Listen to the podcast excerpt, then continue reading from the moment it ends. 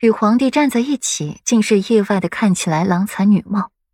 霍尊的眸子晦暗一瞬，看着自己最敬重的父皇，颇不是滋味。娘子，你瞧，对面那位轩辕六殿下，可是一直盯着你看呢。裴玉的墨眸微眯，微微的往顾阮那边倾斜了身子，在顾阮的耳边低语：“男人看女人会有什么眼神？裴玉不清楚，可是他看自家小妻子的眼神，他可是明明白白的。”和那位轩辕六殿下一样一样的啊！顾阮不明所以，顺着裴玉看的方向望过去，看到对面的轩辕彻微微一愣。记忆良好的他想起来，这是昨日在街上碰见的人。那又如何？对方可是北魏殿下，难不成你还去把人家的眼珠子给抠下来？顾阮没好气的看他一眼，以前怎么不知道裴玉这么小心眼呢？看一眼又不会少块肉。更何况轩辕彻如此是对他美貌的肯定。见顾阮对这北魏皇子不感兴趣，甚至懒得搭理，裴玉的玉气渐消，只是还是看轩辕彻很不爽。那倒不至于，这样血腥重口味的事儿，为夫可做不出来。脏。裴玉墨眸清淡，他洁癖极重，连血腥味儿都受不了，如何敢去抠人的眼珠子呀？那可不见得。不过夫君，为妻今日怎么闻着一股醋味儿呢？你吃醋了？顾然不信，能够笑着剥人皮的人，怎么可能嫌弃血腥呢？不是吃醋。是醋海翻涌，乖，别往那边看。裴玉旁若无人似的给顾阮布菜，一边纠正他的措辞，一边温声的让他转移视线。六殿下，你在看什么？修月注意到了轩辕彻的恍神，顺着他的目光看过去，落在了对面的顾阮身上，美眸微沉。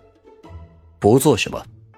轩辕彻淡淡的收回了目光，果然他见着了昨日的那位美少妇了。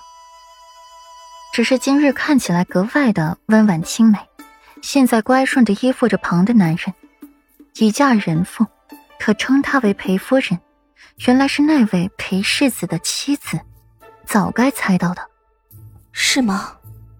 修月的眸子一沉，轩辕彻两次失神皆为这个女子。昨日更是遮遮掩掩的，修月何其聪明呢？女人的心思又是最敏感的，不由得将昨日和今日的事情联系在一起了。那位是裴王世子妃，顾太师府的四小姐顾阮。连芳十六是东巡的第一美人，前不久还奏响了无声情，真是一个奇女子。修月淡淡一笑，从席位上站起，双手抱以敬礼。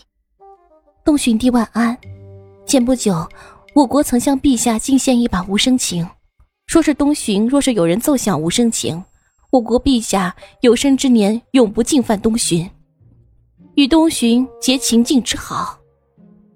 如今无声琴已奏响，不知修月今日有幸闻得一曲绝响，声音严肃，言辞诚恳，一举一行更是诚意满满的。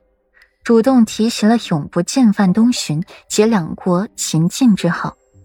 如今三国鼎立，各国人才济济。若是其中两国结盟，共同对抗于第三国的话，这天下何愁不统呢？只是这北魏帝怕是没几年好活的了。北魏帝荒淫无度，不利于朝政，夜夜贪欢，早被女人耗空身子了。只怕没多久便要死在这女人的肚皮上了。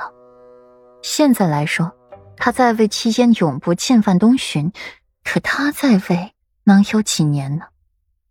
这样的允诺能有几分真意？听说世子妃前不久已奏响此琴，不知修月今日可有幸再闻绝音？顾软的凤毛飞垂，北魏帝的状况在三国早不是秘密了，否则北魏如今也不会求和休战。只是顾阮这么大大咧咧的说出来，可是会挑起两国的矛盾的，等于是自己诅咒这北魏帝了。